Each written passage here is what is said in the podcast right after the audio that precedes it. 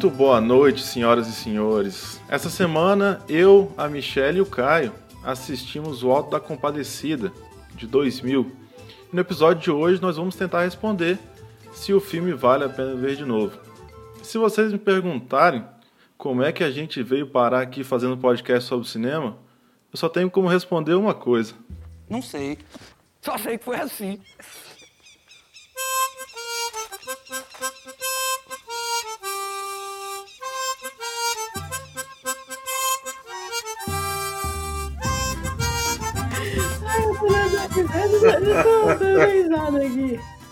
Oh, meu Deus. Oh, minha Nossa Senhora. Eu acho que o rapaz. episódio de hoje vai ser polêmico. Vai, vai, vai dividir as pessoas. Bom, sejam muito bem-vindos ao terceiro episódio do podcast Vale a Pena Ver de Novo. É, hoje estão aqui comigo Caio D. David. Como está você nessa maravilhosa noite de sexta-feira? Eu estou bem, estou apreensivo, estou ansioso para essa discussão polêmica. Polêmica! É isso por enquanto. Eu tô, tô guardando minha raiva aqui. Michele Cristina, você que adora seu segundo nome, como está você nessa sexta-feira? Primeiro, vai ter volta. Vai ter volta esse Cristina. Cara implicante, É, né? Eu tô, eu tô bem, mas tô gripada, cansada, mas animada por tá tá dando é, continuidade a esse projeto nosso aqui, o terceiro episódio. Curiosa para saber por que esse filme foi escolhido assim, é, e por que a pessoa que o escolheu o escolheu. E o primeiro filme brasileiro, né, que a gente vai a gente vai discutir. É isso. Boa noite a todos os ouvintes. Eu não entendi porque a parte polêmica. Já falando, foi eu que escolhi o filme. E. Cara, o D tá achando que eu vou botar pra torar aqui.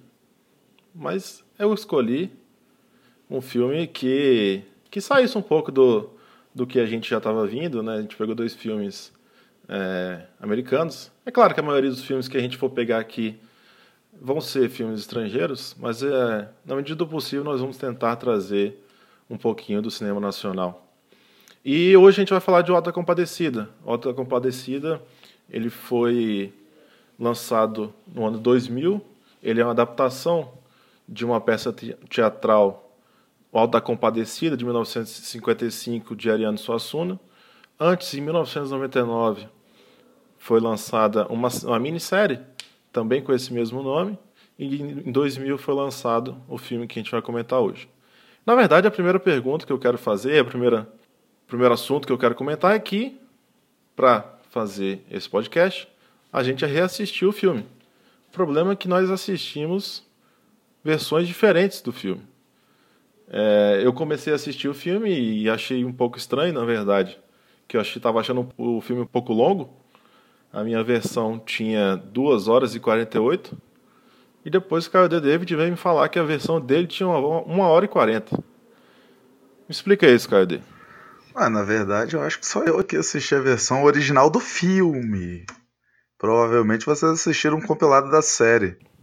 É, Eu dei uma procurada depois, eu não consegui achar nada muito. nenhum veredito sobre isso, mas você tinha comentado uma coisa Ahn, parecida com é, isso, o que eu né, Michele? comentei, e já falando de como eu vi primeiro ó, o Alto da Compadecida, foi em é, 1999, na, quando foi lançado em série. Se eu não me engano, o Vitor me corrija, é, são quatro episódios? Foi lançado em quatro episódios? E Eu acredito que sim.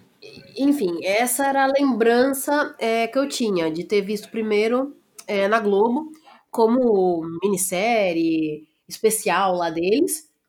E, e sim, é, assim, de anos 2000, 2010, vi, é, revi algumas vezes aí o filme, e eu lembrava assim, já tinha pegado, tinha um pé atrás com o filme, porque havia tirado muitas coisas legais da série. Eu tinha gostado da série, é, como era bem completa, bem detalhada, e o filme para ser lançado é, comercialmente, né? Ele foi enxugado aí em uma hora. É, então era isso que eu, que eu, tinha a comentar, que é, é uma coisa que a gente falou bastante no episódio do Matrix, em que como que a gente é, primeiro teve acesso a esse filme, né?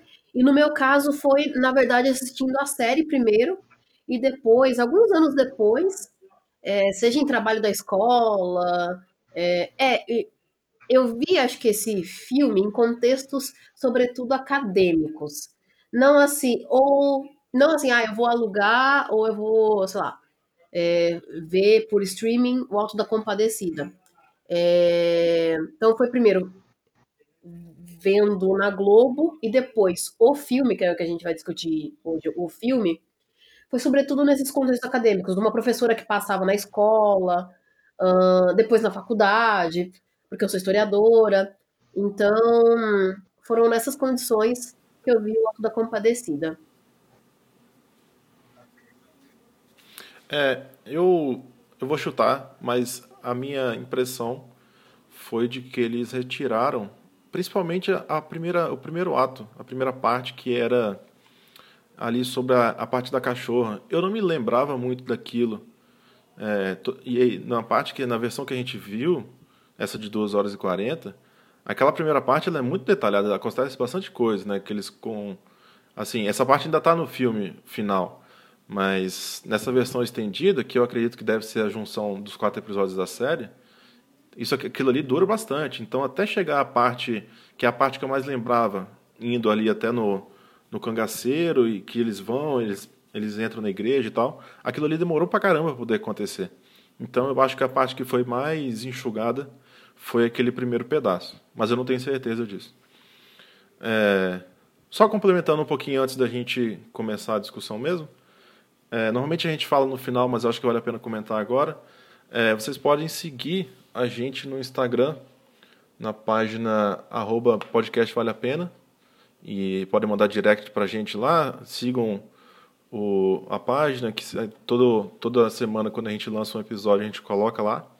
Se quiser mandar mensagem. Se quiser mandar um e-mail pra gente também, pode mandar em podcastvaleapena.gmail. E todo feedback é muito bem-vindo. É isso aí. Primeira coisa, eu, a Michelle já respondeu um pouco, que é o, como é que ela assistiu, qual que era o contato dela com a série. Mas eu, eu propus a gente discutir esse filme essa semana e eu quero primeiro pegar o feedback de vocês, umas expressões iniciais do que, que vocês acharam do filme, do que, que vocês acharam de assistir o filme de novo. E vou começar com, com o jovem Caio. O que, que você achou do filme, Caio? Você teve uma reação um pouco estranha quando eu falei vamos assistir o Alta Compadecida. Eu estou um pouco receoso do que você vai falar. Bom, eu tive uma relação estranha porque, né, para quem tá ouvindo aqui, o, o Vitor é meu amigo, né, é padrinho do meu filho. Nossa, e desde que eu conheço esse menino, ele, ele, é um ateu, é um agnóstico. Eu não sei o que, que ele é. é eu não sei bem o que, que ele é direito.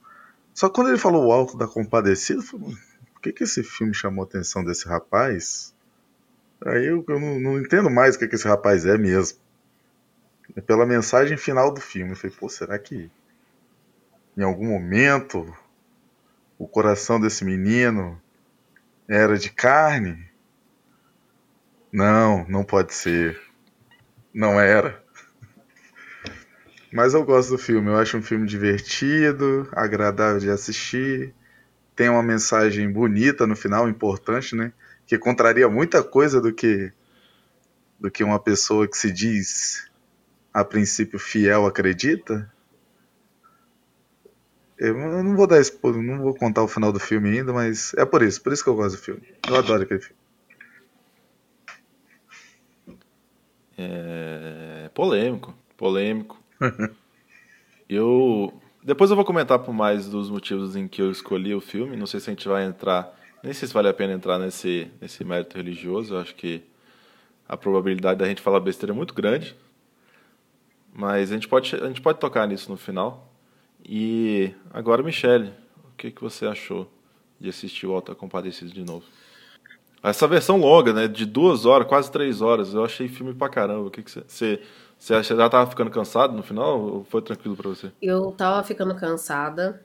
É, Eu, eu, eu sabia que você já tinha falado que. é, você, Vitor, já tinha falado que você gostava muito do filme. É, mas sabe, ficou aqueles. ah, eu não sei. ahn, Adeus Lenin ou A Lista de Schindler, é, o, Re- o Resgate do Soldado Ryan, ahn, que a gente sempre vê na escola. Aí eu fiquei pensando, ai, eu vou confessar, de novo, ver é, tá, Ariano Suassuna, a peça é, ó- é, é um cânone da literatura brasileira, mas assim, eu já entendo a- a pegada do Chicó e do João Grilo, tá, já dei risada, beleza, mas tô pronta para superar.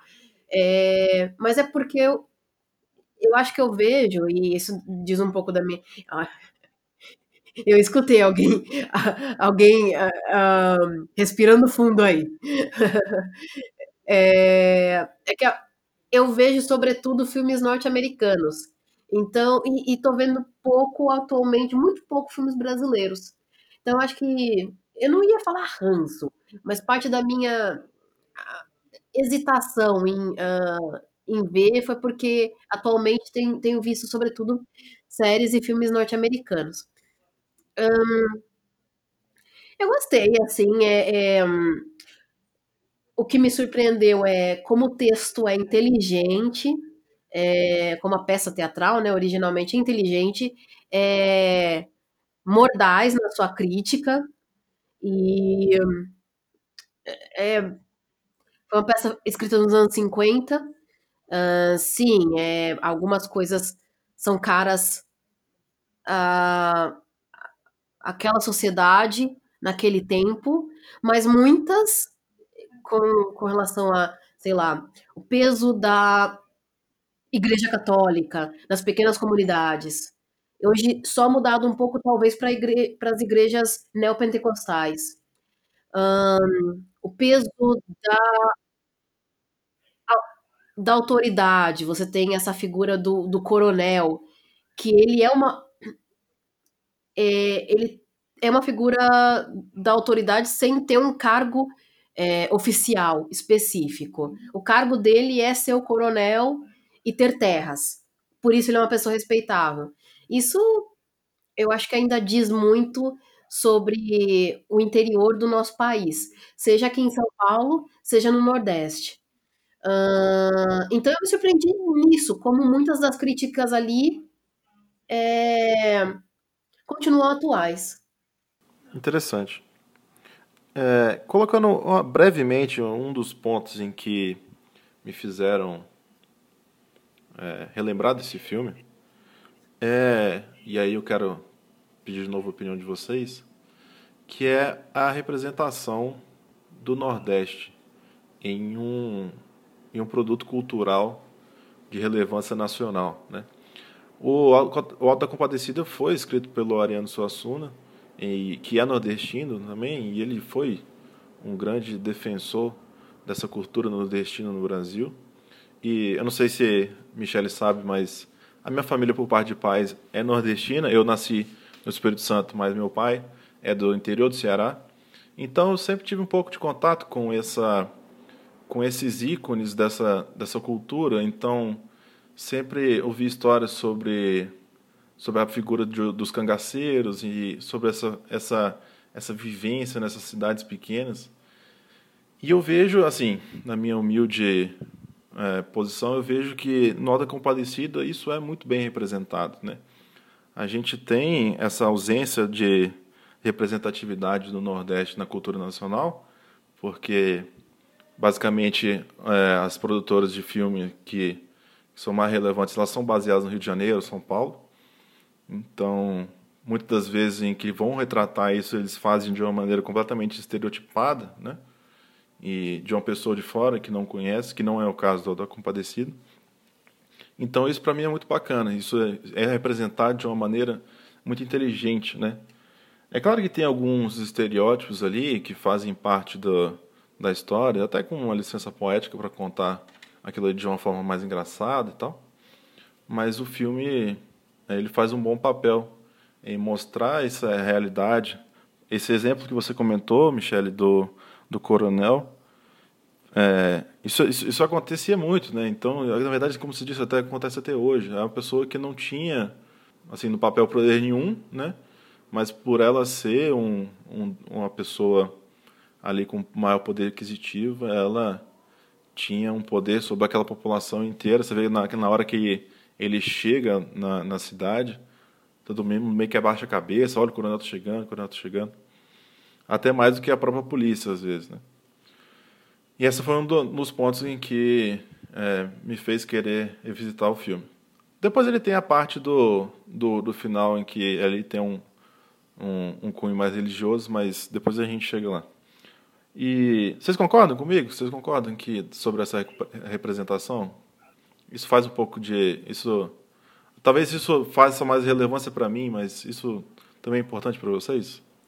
Uh, mas é, na sua visão, a representação é, do nordestino e fazendo todas as ressalvas que é, nenhum de nós é, é nordestino, né? É, você uhum. achou acurada? Você achou bem feita? É, isso que não, não ficou um pouco claro para mim. Assim, eu, eu não posso dizer se é bem feita no sentido realista mas ela ela ela ela, ela faz um bem para aquela para aquele para aquela cultura. Ela ela ela ela agrega mais do que degrine a idade, a, a cultura hum. deles, né? Então, ele mostra aquilo ali de uma maneira de uma maneira como um ponto de vista diferente, não coloca aquilo como fazendo chacota da forma que eles falam, da forma que eles vivem.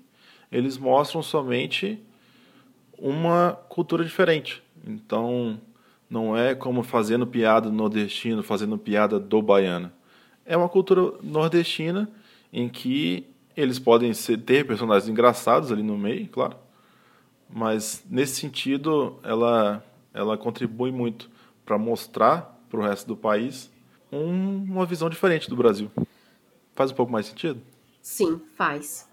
É, Caio, o que, que você pensa a respeito? Olha, o, pelo menos o filme em si, né? Eu vi a versão reduzida, diferente de vocês. E mostra, explora a parte pobre do Nordeste, né? Bastante. E, e até se você colocar, por exemplo, não sei se no que vocês viram tinham isso. Tem um momento lá que o Chicó reclama que o, o, o, bife do cachorro tem manteiga e o, e o dele não.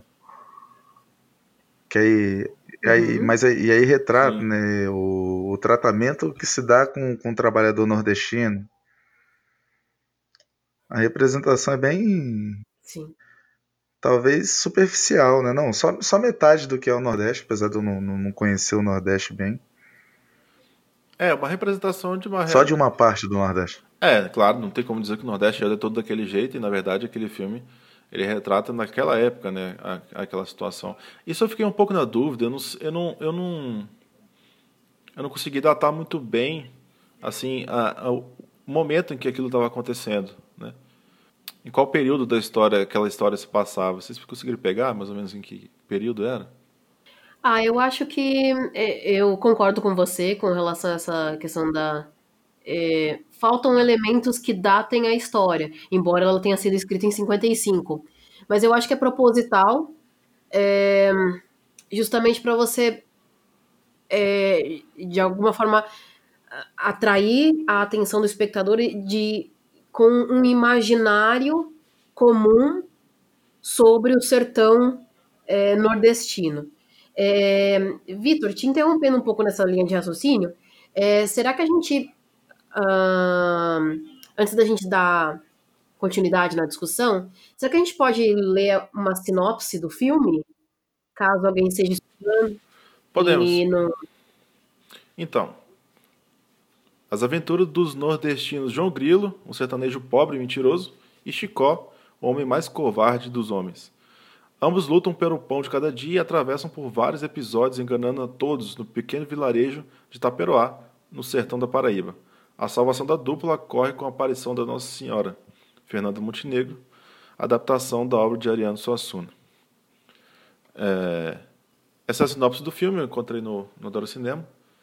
E faz um. Assim, bem breve, né? Pulou várias partes, então acho que a gente pode ir acompanhando, indo parte por parte, porque o filme ele se divide, eu acho que basicamente em em três pedaços. Né? O primeiro pedaço é a parte em que conta-se aquela história da, da cadela do padeiro até ali até o enterro. Então eles eles conseguem o, o João o João Grilo e o Chicó eles conseguem um emprego na padaria do padeiro Eurico e a esposa Dora que que fica sempre botando chifre nele e eles começam a eles conseguem um trabalho ali e depois eles começam a perceber como que eles tratam melhor a cadela deles do que os próprios funcionários. E o João, o João Grilo fica reclamando disso o tempo todo. Eu estou na dúvida, Caio, como na versão do filme em si, exatamente o que, que eles detalharam desse pedaço. Porque na versão estendida, essa parte ela, ela dura bastante, essa, desde o começo até chegar a parte do enterro. Isso leva bastante tempo, né? Isso, isso é bastante detalhado no, no filme original? Rapaz, ó, não poderia dar esse. O filme é muito agradável de se ver. A versão do, do filme de 1 hora e 40 minutos, porque é bem redondinho. Essa parte da cadela, né, você dá inúmeras risadas, não fica cansativo. Né? Vocês dois que assistiram a estendido, eu acho que vale até a pena assistir de novo, você vai ver. Vale muito a pena. É, é bem redondinho, é, pedem para eles irem até o padre para benzer a cachorra, e aí tem aquela, aquela parte de um monte de graça na igreja, eles voltam para avisar que conseguiram a benção para a cachorra. Posso falar que é. Falando que a cachorra era do Major, né? Depois o Major vai até a igreja, aí tem aquela confusão de que o. o a cachorra do Major era a esposa dele. Né? Então fica bem redondinho, é agradável. O filme, O Alto da Compadecida, é agradável de assistir. Inclusive, quando você falou que eles gastam muito tempo aí, na verdade a parte mais longa do filme é a, é a parte do céu no filme. É a parte mais longa. No filme, tá, gente? No... Que é a parte que eu mais me lembrava de memória. É a parte que eu mais me lembrava. Ela de fato é um pouco longa, mas ela só começa, eu acho que lá depois das duas horas de filme. No, Ih, na versão estendida. É, por, é, Caio, por céu você quis dizer aquela hora do julgamento. Quando os que morreram isso, isso, isso, no tiroteio. É, eles estão ali no, estão no purgatório, estão ali no meio do. Isso, quando eles estão ali no meio do caminho. Uhum. É, né, não era o céu, não, verdade, você tá certo. Mas eu gosto ali daquele.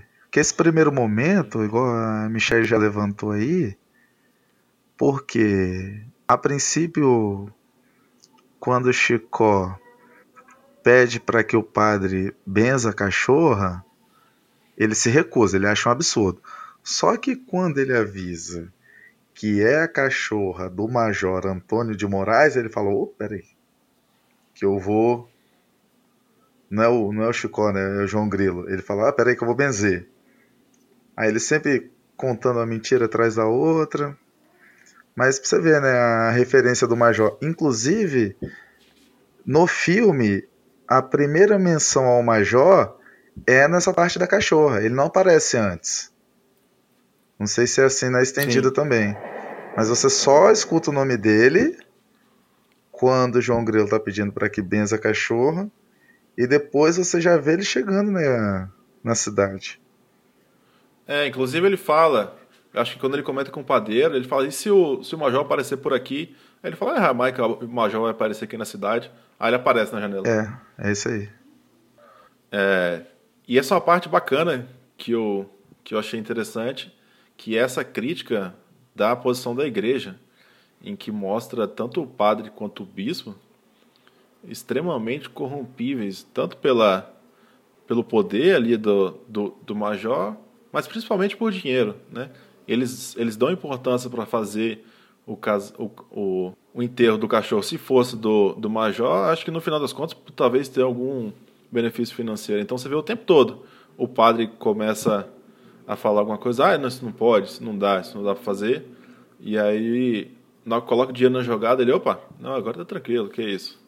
O bispo mesmo, mesma coisa. Não, casar ou, ou enterrar a cadela, isso é um absurdo. Aí depois que eles falam que vão dar o dinheiro para diocese também, não, não tem problema nenhum, isso está no, no código canônico. Essa parte é muito boa. E depois mostra também o próprio padre, na primeira vez em que o, que o João Grilo morre, em que ele meio que morre ali, né? e eles vão fazer o enterro, o padre faz o enterro todo a caralho, né? Ah, que se for, traz isso aí, fala esse negócio rapidinho e manda e não faz em 20 minutinhos muito mais rápido do que o emprego, do que o enterro da própria da própria cachorra. Essa parte eu achei muito é, bacana. Isso aí já não tem no, no e... filme. Não tem? Não, não tem. Só o único enterro que tem no filme é o enterro do João Grilo pelo Chicó. Não tem, não mostra outro enterro. E no, no, no, na versão estendida, me, me ajuda, o, o Michele, mas ele, ele morre e aí eles vão fazer o enterro. E na hora que eles uhum. estão fazendo o enterro é que chegam os cangaceiros, aí começa um tiroteio pro lado pro outro. E, e, ele continua deitado lá na carroça, né? Ele fica com medo de tomar um tiro porque ele tá deitado, mas fingindo de morto. E todo mundo sai correndo e deixa ele lá para trás. É, esse seria, assim, entre aspas, a primeira é, vez que João Grilo é, teria morrido. É, ele morreu, né? Será que a gente. Dessa primeira parte, e eu acho que ela introduz e, e, e vai desenvolver na, nos dois é, seguintes atos, mas que ficou para mim claro nesse também, é, sobretudo nesse, desculpa, nesse primeiro ato, é a questão do assim do saber popular e da esperteza popular, porque os dois, os nossos protagonistas, o João Grilo e Chicó, é, eles é, são analfabetos, mas eles são, sobretudo o João Grilo, muito sagazes. Então, é, o que ficou da minha leitura é que o Suassuna estava dando ênfase ali no saber é, adquirido ao longo de uma vida difícil, sofrida, mas que você, de alguma forma, tem que e lutando pela sua sobrevivência, você tem que fazer isso da forma mais esperta possível. Então, aos olhos de alguns, eles poderiam ter é, ser é, essa dupla ser considerada bem entre aspas é, ignorantes ou também entre aspas vadios, mas por conta dos perrengues que eles haviam passado na vida, é, eles tinham essa que a gente chama de manha, esperteza que era, é, por exemplo, é uma mãe esperteza que faltava totalmente ao padeiro uh, uh, Eurico, uh, o homem traído pela Dora, que era o que é um tonto, é, mas é o presidente da Sociedade de Almas, né? Esse é o nome da associação? Eu acho que é Irmandade, alguma coisa assim. Ah, da presidente da Irmandade. E que, assim, acho que representaria naquela microsociedade uma meio uma classe média, média baixa, mas ele, com relação aos nossos protagonistas, carece totalmente dessa esperteza, dessa manha que sobra ao uh, Chicó e João Grilo, embora eles não sejam letrados. E também que fica claro também a essa corrupção da igreja, né? De e é uma é, por, uma cena nesse episódio da cachorra que, por exemplo, a, a, é uma sociedade de contradições, né? Adora que é a mulher do padeiro, uh, que é uma mulher adúltera, mas ela se considera uma beata. Ela vai à igreja, ela nessa sociedade você tem que frequentar a igreja. No entanto, quando a cachorrinha dela está doente, ela não sabe nem para que santo rezar.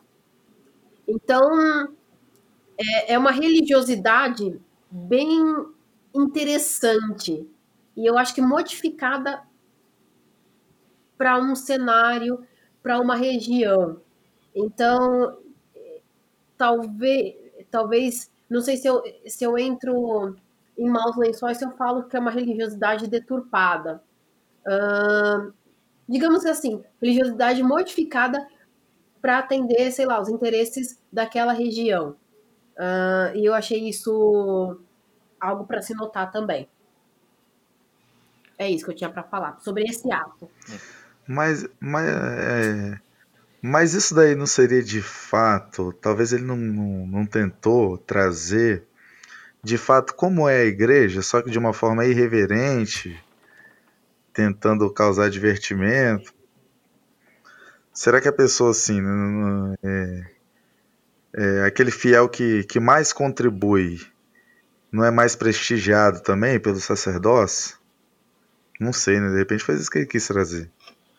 É, é sobre... ele, é, a, a, a palavra que você usou, irreverente, eu acho que, que é exatamente isso. Eles não têm preocupação nenhuma se eles estão é, nessa, nessa representação, se eles estão ofendendo, se eles estão falando mal de alguma de alguém, eles realmente colocam. E eu acho que, que foi colocado, se, se pela, pela, pela forma que foi escrito, eu acho que por experiência própria, né? Então, é, quem escreveu a, a, a, esse texto, que foi Orlando Suassuna, ele provavelmente teve contato com alguma alguma cidadezinha, algum lugar em que isso era feito dessa forma, né? Então, é, é, é uma percepção que, que tinham de, do funcionamento da igreja naquela época. Não sei, significa que hoje também, que eles querem em, em, colocar implicitamente em que hoje também é assim, né? mas pelo menos naquela época era a forma em que a, a igreja colocava a igreja tinha muito poder ainda. E, na verdade, acho que até hoje, nessas, nessas cidades, nessas vilas menores, elas ainda têm muito mais relevância. Né? Um, sim. É... Será que a gente já pode. Então, esse é o, é o primeiro ato da, da cachorra, né? Então, depois disso, eu acho que essa parte se fecha ali com com o enterro da cachorra, o João Grilo consegue convencer o padre a fazer o enterro, é, prometendo dinheiro para o padre, prometendo dinheiro para o bispo, e consegue arrumar aquilo ali e consegue fazer o enterro. Depois, eu acho que começa, eles começam a introduzir a parte em que aparece a Rosinha, que é a filha do, do major, em que ela se apaixona e aí começa essa, essa trama do do romance entre ela e o João Grilo. Né? O primeiro encontro que eles têm é ali naquela festa, tipo uma quermessezinha da igreja, né? E depois começa a se desenvolver esse, esse romance até a parte em que aparecem os cangaceiros? O que, que vocês acharam do desse desenvolvimento do romance dos dois? Você acha que funcionou? Eu achei muito bacana. Eu achei tão simples essa. Assim, é um pouco estereótipo, né? Aquele negócio de. Ah, amor à primeira vista, os dois olham pro outro e fica naquela bobeira. Mas eu achei isso feito de uma maneira tão. tão. tão simplesinha, mas eu achei que funcionou. Eu gostei. Pelo menos no, no, no filme. É quando ela aparece, aí o, o Chicó fica encantado, fica apaixonado. E aí, de todos os homens, é, no filme não mostra assim ela se apaixonando por ele. Eu fiquei até surpreendido, né? Quando, quando eu vi que ela gostava dele. Porque não, não fica claro. Eu acho que de repente tenha sido um recorte do seriado. Mas de repente, senhora, foi se apaixonar logo por ele. Foi surpreendente. Não, não, não, o filme não te levava a isso, né? De que ela se apaixonaria por ele. Mas, mas eu gosto. Mas eu gostei dos dois. O seriado tem uma, uma cena em que isso fica mais explícito, que é quando eles estão nessa festinha e ela vai tentar falar com, com o Chicói, mas ficam aparecendo um monte de gente na frente dela. e aparece o, o, o soldado, depois aparece o é, aquele, aquele valentão da cidade, ela vai dispensando todo mundo até conseguir chegar no Chicó. Isso tem no filme? Não, não tem isso, não tem essa Essa cena. é muito bacana. É, é, e, é, e é isso que é, eu lembro dessas cenas e, e fica um pouco maçante mesmo, assim, vai ficar sempre. Tem, tem no filme algumas coisas, é, é parte dessa, desse corte de uma hora, mas essa questão de ficar da versão que vimos de, de du- duas horas e meia, que acho que é a mais próxima da minissérie, o bom da minissérie é que tinha um intervalo de um dia para o outro, né? E dava Uhum. tempo de respirar. Era uma época em que os, a audiência da TV é, não tinha streaming, não tinha Netflix, não tinha ah, Prime Video, então não tinha Google, é, não tinha Globoplay, então as pessoas sintonizavam mais é, na atração que Globo, em muito menor medida SBT e Record ali ofereciam. Você me perguntou sobre o, o casal. É, Não, pra mim não. É, eu gosto, assim, do- é, eu digo que não, que. Mas é porque é, é, a minha questão é com a, com a atriz. É, eu não acho que a Virginia Caven- Cavendish foi bem escalada para esse papel. E é, é- é- se eu tenho uma. ahn, alguma briga com o filme, é isso. É assim. Na verdade, já que a gente falou de representação do Nordeste.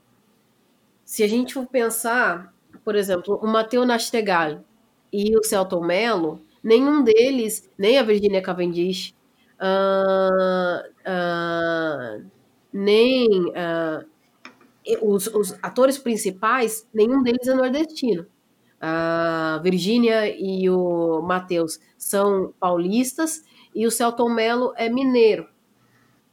Então, A Virgínia, ela é de Pernambuco. a Virginia é de Pernambuco? É. Nossa, eu. Informação errada aí. É, minha. Então, é, rebobinando aqui, é, que curioso, mordi minha língua mesmo. É, mas não sei. Hum, é, aí eu teria que rever todo o meu pensamento, e tô errada mesmo. Não sei. Aí eu, parto um pouco do, do estereótipo que a gente tem da nordestina. É, ela não me parecia eu não acreditava que ela era nordestina, mas talvez aí isso está dizendo um pouco sobre o meu desconhecimento e a minha ignorância em, em querer, de alguma forma, esperar por esse estereótipo.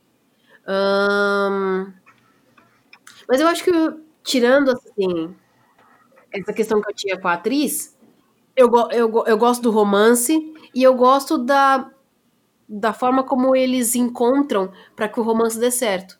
Que eu acho que traz de volta essa questão da, da esperteza.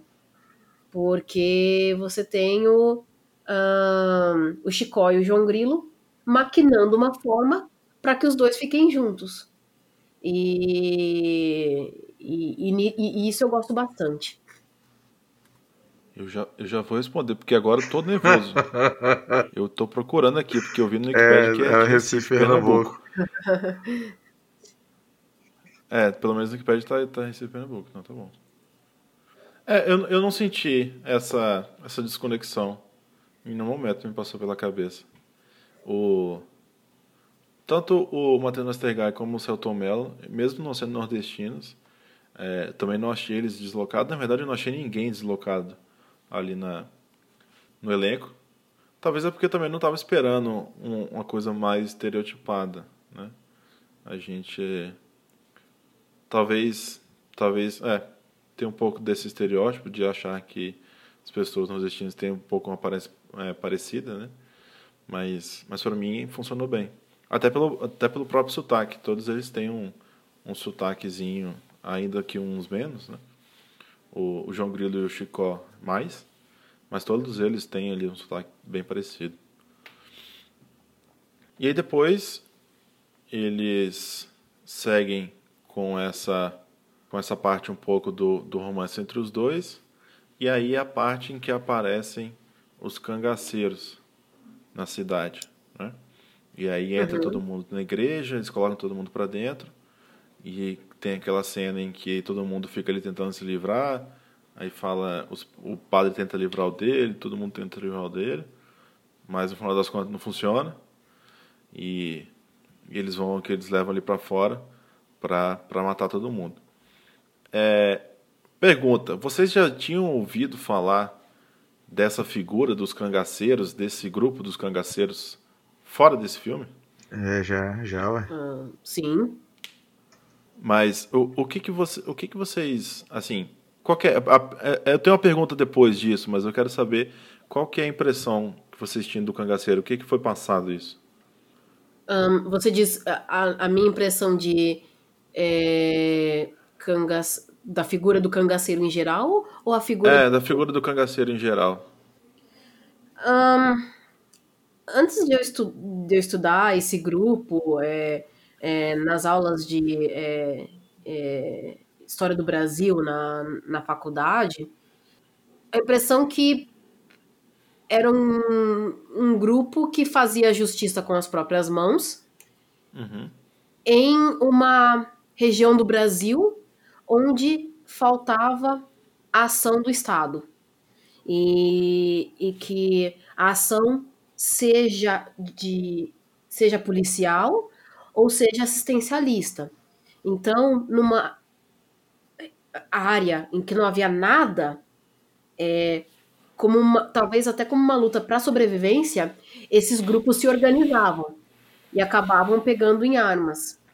É, uma vez você estudando esses grupos, é, e eu não sou especialista nisso, é, mas das aulas que eu tive, que eu li, é que na verdade as relações que, como esses grupos eram patrocinados, por exemplo, é, como esses grupos tinham acesso a essas armas, que na verdade era uma relação muito mais é, complexa e existente é, entre esses uh, cangaceiros e seus coronéis. Então, era uma relação é, é, bem tênue, assim, bem uh, delicada, que uma vez que é, esses cangaceiros começavam a é, criticar os interesses dos é, coronéis sertanejos, era que os coronéis faziam uso da força policial para combater os cangaceiros. Então, havia essa relação de troca, algumas vezes, entre os cangaceiros e os uh, grandes proprietários de terras da região. E o uh, cangaceiro é, é, é, mais famoso do Brasil, né, o Lampião, e sua esposa Maria Bonita. É, isso daí que eu ouvi falar sobre o cangaceiro. Muito bacana. Eu, é, eu tenho, eu tenho uma, uma relação um pouco complicada com isso, porque pela minha família, eu sempre Achei muito estranho essa relação que eles têm com, com essa figura do cangaceiro em geral. Porque muitas das vezes as histórias em que eles contam, meu pai principalmente, tem um tomzinho de reverência para essas pessoas. Né? Uhum. Ali no filme eles são colocados como praticamente ladrões, né, que chegam na cidade matando todo mundo para poder roubar tudo. E a impressão de que eu tenho era, era mais para esse lado também, em que eles eram fora da lei, em que não necessariamente estavam preocupados com as pessoas daquela cidade ali, ou estavam querendo fazer algum bem para elas, mas a visão em que eles têm, essa própria visão, essa que você comentou do Lampião, né? Para eles é como se fosse um ídolo, não é um, um, um bandido, para eles é um ídolo. Uhum. Então, eles comentam, ah, tal pessoa conheceu o Lampião pessoalmente. Eu falei, tá, não entendi não o que, que tem de bacana nisso. Mas tem um, um que ali de. Como se fosse o Robin Hood do Nordeste. Como se fosse o Robin Hood do Nordeste, exatamente. Boa, boa, e, Caio. E, e eu sempre achei muito estranho isso, né? Ali no filme, eles colocam até uma parte em que o líder do, do, do cangaço, não, não vou lembrar o nome dele, ele vai na cidade antes, né? Para pedir esmola, ele fica na porta da igreja e o padre chuta ele, ele pede esmola na rua, ninguém dá esmola para ele.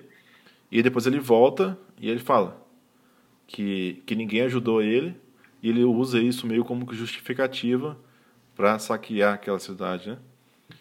Mas é, foi mais um desabafo mesmo. É um pouco difícil de saber, né? Também não significa que todos esses grupos eram agiam da mesma forma. Talvez alguns deles tinham essa essa parte de de defender a cidade ali, talvez fazer um papel de polícia. Mas também, por outro lado, com certeza tinham esses grupos em que eram por conta própria e só iam na cidade para poder saquear mesmo. É, mas eu, eu, eu acho que essa questão da reverência, é, assim, não, faz, não fez parte da minha realidade, isso é, é, é longe. Meu pai é, e sua família são é, de Natal, meu pai é potiguar, é, mas ele migrou uh, ainda criança para o interior de São Paulo. Um, eu acho que a reverência é explicada em parte, assim, a, a, o que eu consigo trazer aqui é de que eu falei da, da falta da ação do Estado. É, e historicamente o Nordeste e o Norte do país são as, as, as regiões mais carentes de, do Estado ir lá, assim, com, é, e, e, como, assim, chegar é, com posto de saúde, com escola, com policiamento. Então, era a figura da autoridade justamente com os coronéis que você tinha. Então, acho que isso explica também às vezes porque o coronel, ele é mais reverenciado que o prefeito da cidade. É, porque a, a, a, figura realmente da autoridade não é a figura hum, oficial, mas essa que tem todo um poder por trás de si, atrelado por sua vez, às terras e ao dinheiro. É, mas é, realmente é, é, é, uma figura complexa da nossa história, né? É, como até nós é, mencionamos isso, como que nós hoje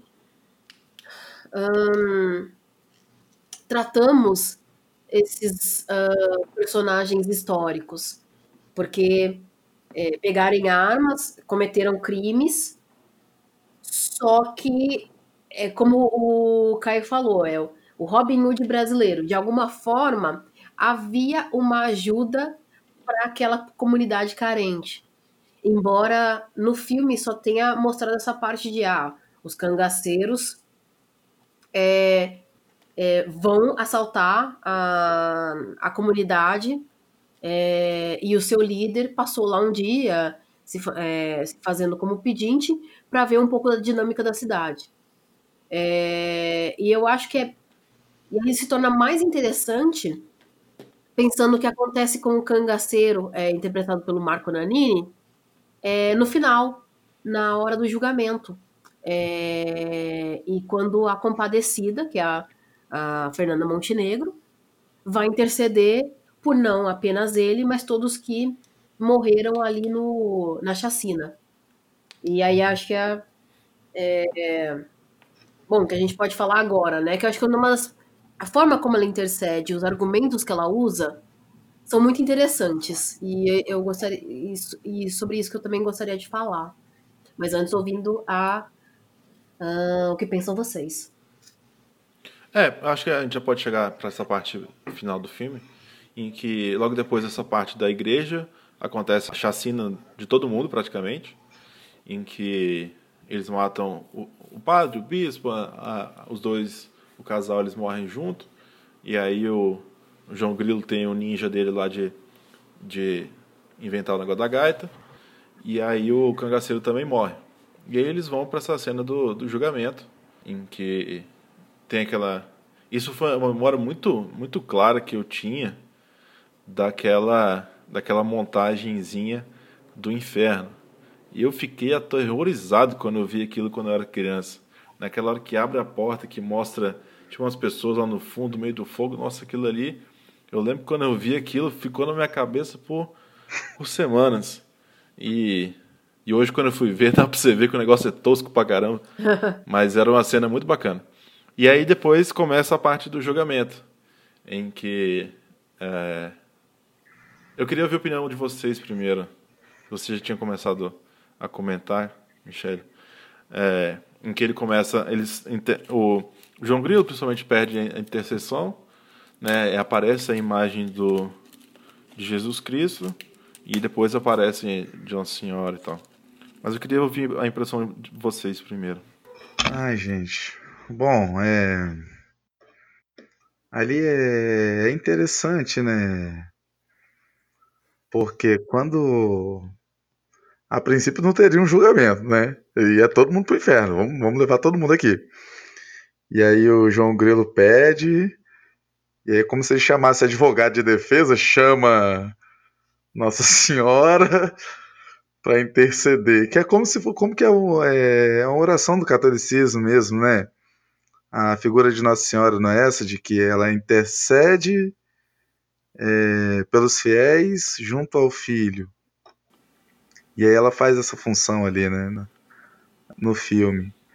Mas o, o, mais interessante ali é, é, o decorrer do julgamento, que a, cada um daqueles ali, né, a, num julgamento comum, é, humano, todos, todos ali iriam direto para o inferno. Era sacerdotes corruptos, um assassino, um, um, um cara que vivia enganando todo mundo, uma. É, é, a, a, esposa que trai o marido, seriam todos iriam todos para o inferno, né? Aí, só que tem a outra ponta, né? E vai analisando um por um, que aí coloca o, o marido antes de, de, ser assassinado, perdoa a esposa. Então, ou seja, o perdão vale mais do que vale mais do que tudo que a pessoa já cometeu ao longo da vida inteira. Né?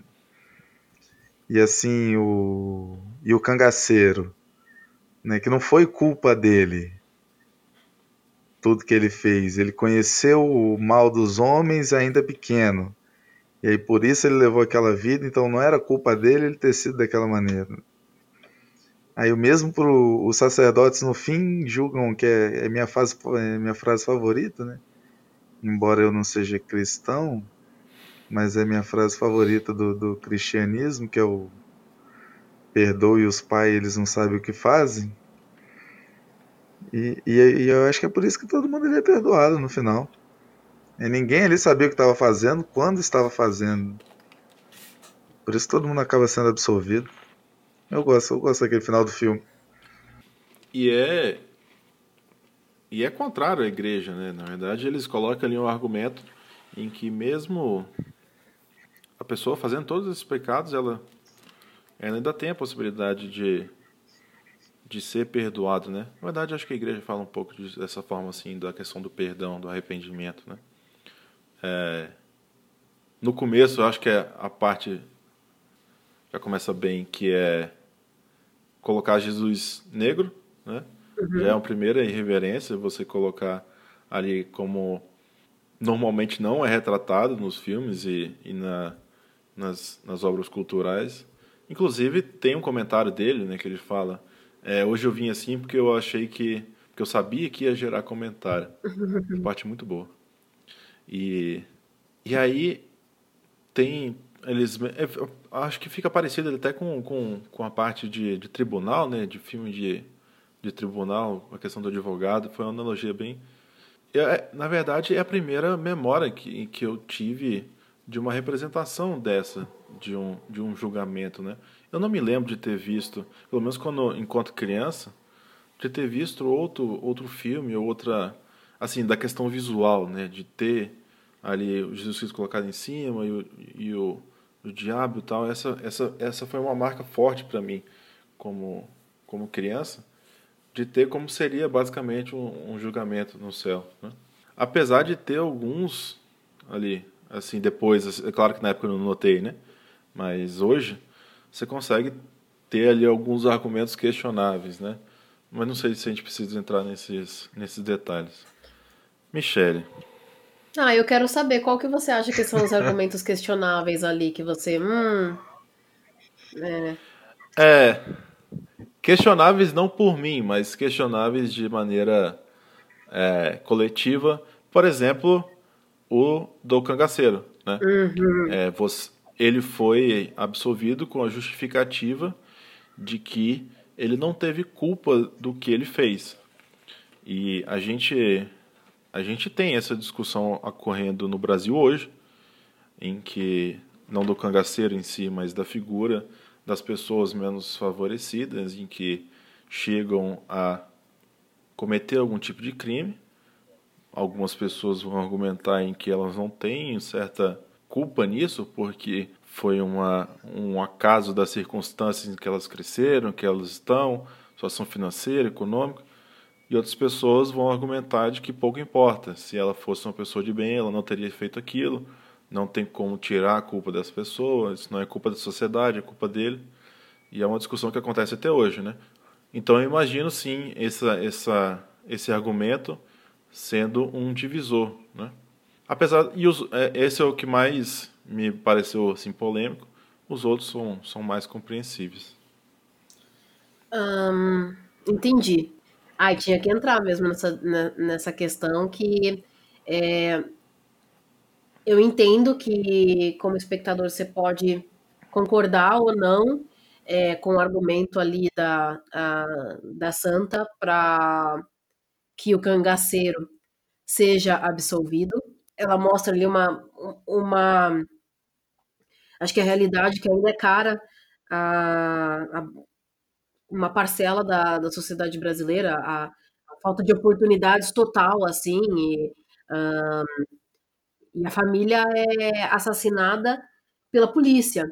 É, gostei de, desses, dessas cutucadas que o texto dá, e como essa falta de oportunidade, falta de, de lar, de, de, de afeto paterno, gera um determinado falta de acolhimento, gera um determinado indivíduo. Se isso é necessário, é, é suficiente para espiar todos os crimes que ele cometeu, os assassinatos, aí acho que vai uma questão moral e não, não tanto religiosa, mas uma questão não precisa ser nem tanto uma questão é, religiosa, mas uma questão moral sua como espectador.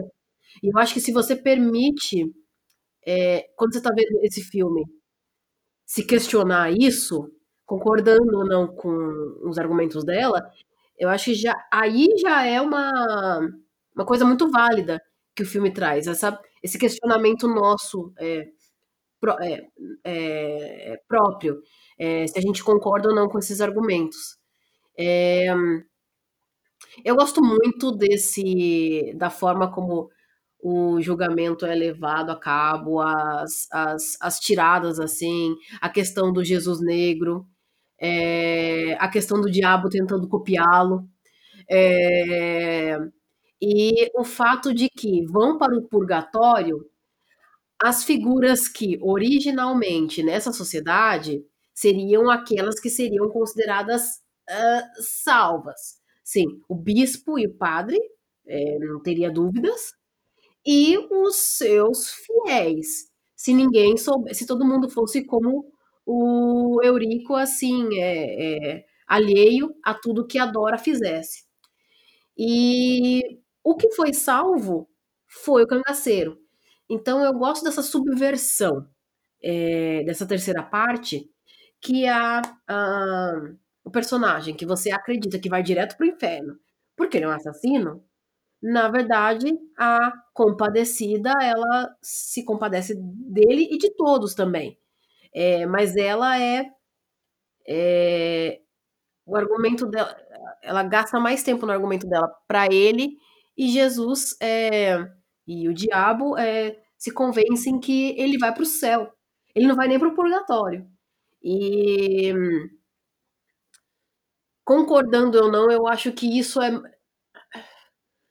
pensando que foi escrito em 55 e numa sociedade muito mais católica e fervorosa daquela época, e você colocar esses argumentos, é, esse, esse, esse texto chega a ser revolucionário, assim.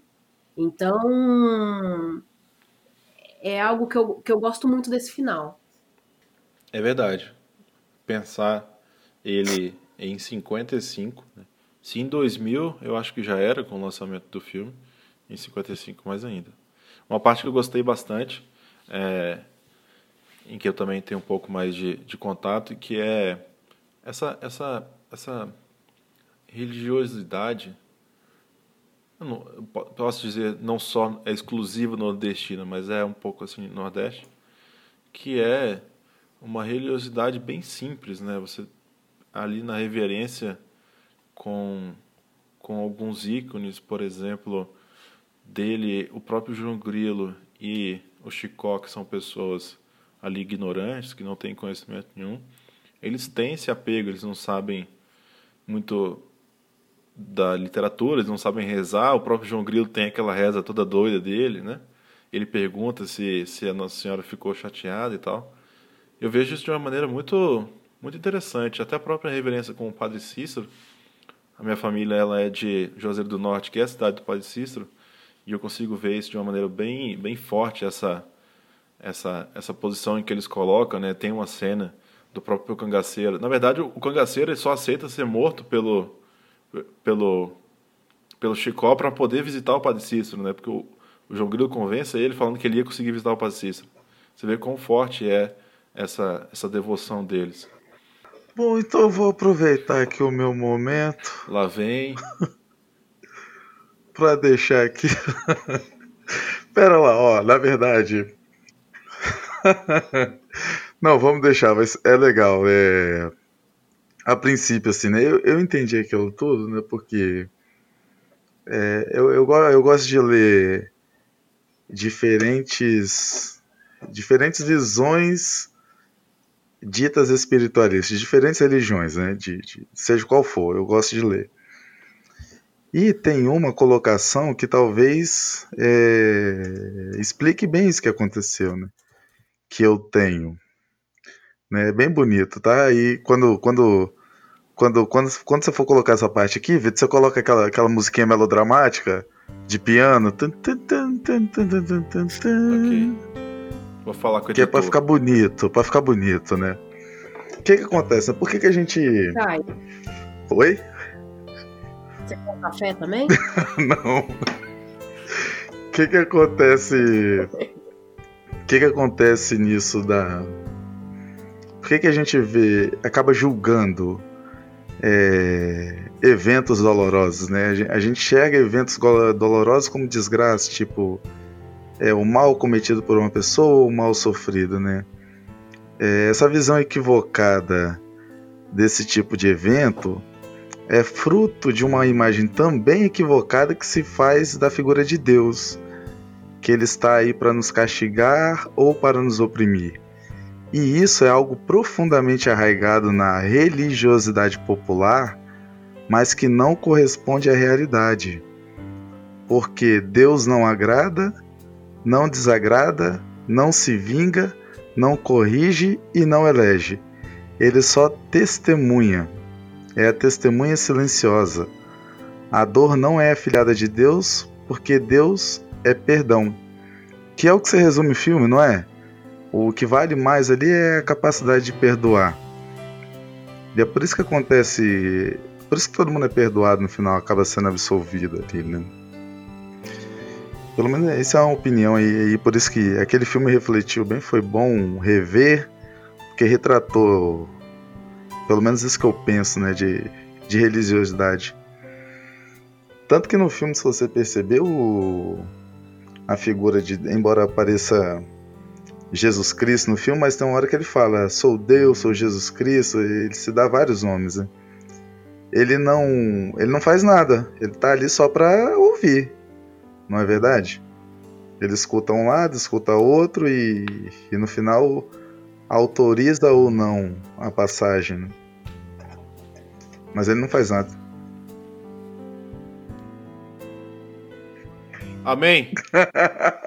eu, eu acho que você falou conciso, não falou pouco, falou conciso, falou bonito, e eu acho que agrega, assim, a uma visão, como você expôs, assim, a, a sua visão sobre essa é, entidade superiora, é, eu, eu não tenho isso, né, porque eu não tenho religião, é, então, não me falta, mas é, não tenho é, essa visão E eu acho que você ter colocado isso uh, agregou que parece que é uma pessoa que tem, uh, que tem isso na sua, em sua vida. É, bonito, e como você Parabéns. trouxe a questão dessa, da religiosidade é. para interpretar o filme. Eu achei bem bacana isso. É, bacana, bacana. Isso daí, gente. O importante, na verdade, não é, não é a religião, é a religiosidade. O que, que isso quer dizer? Quer dizer que não depende é, independe a religião que a pessoa segue e não cabe a gente julgar a religião alheia. E se o jovem não tiver uma religião? Não tem problema. De repente ele é. ele tem religiosidade. Tá falando de você, né? Porque olha só, o, o, o, pro ouvinte, o Vitor é um caso à parte, né?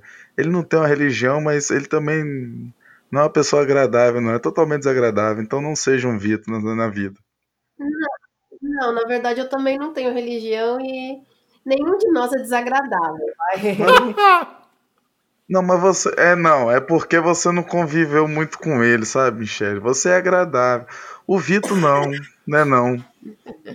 O Vitor chega aqui em casa. Eu não queria falar isso, não, mas eu vou expor esse rapaz. O cara chega aqui em casa ligando o ar-condicionado no 16.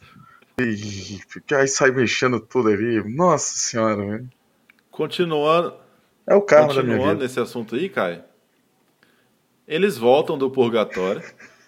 O João Grilo renasce de novo. E aí tem aquela cena em que ele tá no enterro e o Grilo. O... Chicó não acredita que ele voltou. E aí eles voltam na carroça. Depois tem aquela cena do fica rico, fica pobre, fica rico, fica pobre. Pois é, rapaz. Essa cena não tem no filme. Que é isso? Fica rico, fica pobre, fica rico, fica pobre? Não tem.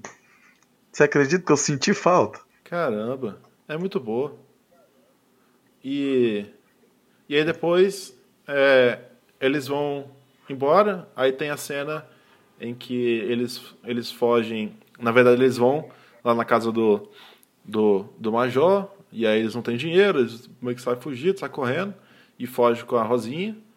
E aí no meio do caminho eles encontram, eles vão comer e aí vem um, o Jesus, né, o personagem que fez Jesus pedir um pedaço de pão e e ela vai e eu achei isso muito bacana porque a Rosinha é a única que não esteve presente no, no julgamento, né?